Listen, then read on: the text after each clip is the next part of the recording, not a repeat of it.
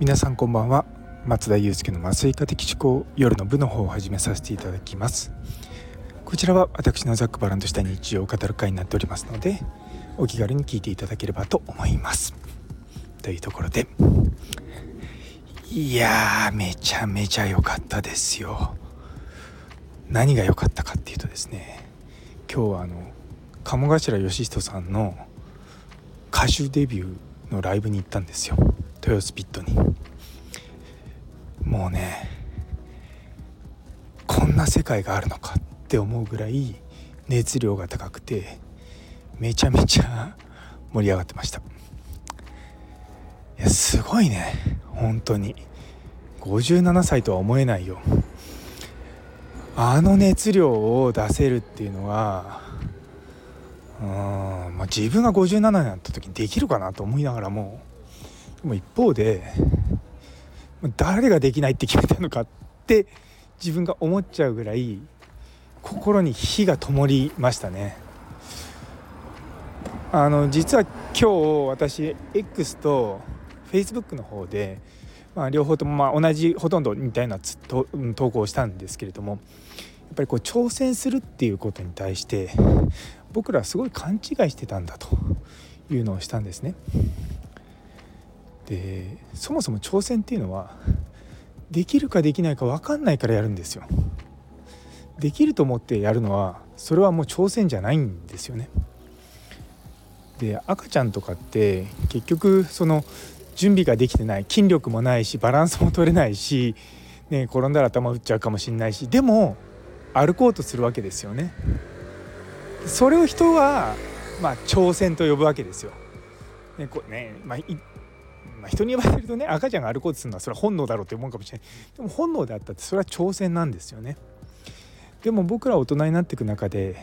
いやこれはできないとかあれはできないとかいや僕なんかまあねしょうがないよねって思うことって、まあ、僕自身も確かにあるんですよね。でもそれって結局自分が決めちゃってたんだなって改めて思うといやもっと自分のやることあるだろうっていうのが今日のあの私の感想です。いやもうね心が熱くなりましたよ、うん、一緒にこう何人かでいつものシャキメンのメンバーとかあと久保田望さんとかあとこの前までダイナミックスピーキングアカデミーで一緒だった方々とあの話してですね。いやこんなにやる気を出そうってみんな思わ思ったのは初めてだっていうぐらいもうその場にいた人たちみんなあの感動しました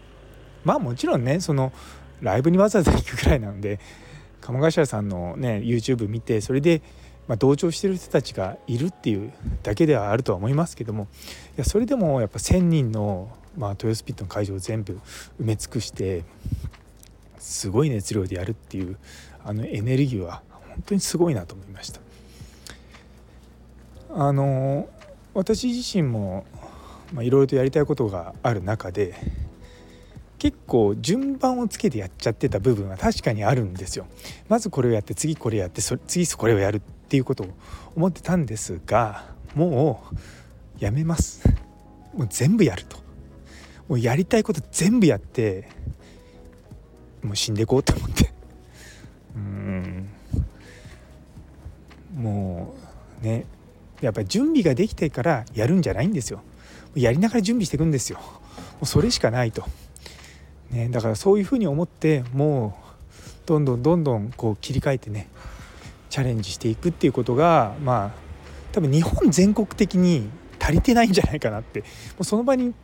いた人たちみんな同じこと言ってたんですよ。いやみんな知らず知らずのうちに諦めてたよね。で今回実はそのライブの、まあ、サブタイトルみたいなタイトルは「チャレンジ・ライク・ア・ベイビー」なんですけどもサブタイトルが「あの頃諦めた夢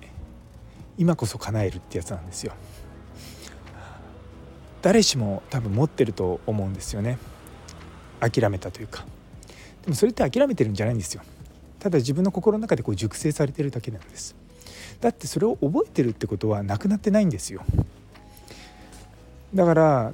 例えばね若い頃にやってたバンドとかねまあ、そういったことでも何でもいいからまたやり直すっていうのは僕すごくいいことだと思うんですよね。で周りの人が何そんな年取ってから恥ずかしいみたいなこと言ったらそんなん関係ないんですよ。そうやっぱり自分自身がやりたいことをやっていくっていうのがもうそれこそ僕は本能だと思います そうあのやりたいことをやってまあもちろんね人に迷惑をかけるっていうのは全然違いますけれどもそう人の迷惑はかけちゃいけないですけどでも自分がやっぱりやりたいことっていうことを一つ一つやっていくっていうのはやっぱり充実した生活をする中でめちゃめちゃ重要なんじゃないかなって思いました。まあ、めちゃめちゃ当たり前のことですけどねやりたいことやるでもその当たり前のことやるのってめすっごく大変なんですよ。うん凡事徹底とかねだから本当ね毎日毎日コツコツコツコツねこれやればね絶対ね体にいいよとかいうことできないじゃないですか。だからこそそういったことをやっていくっていうことの、まあ、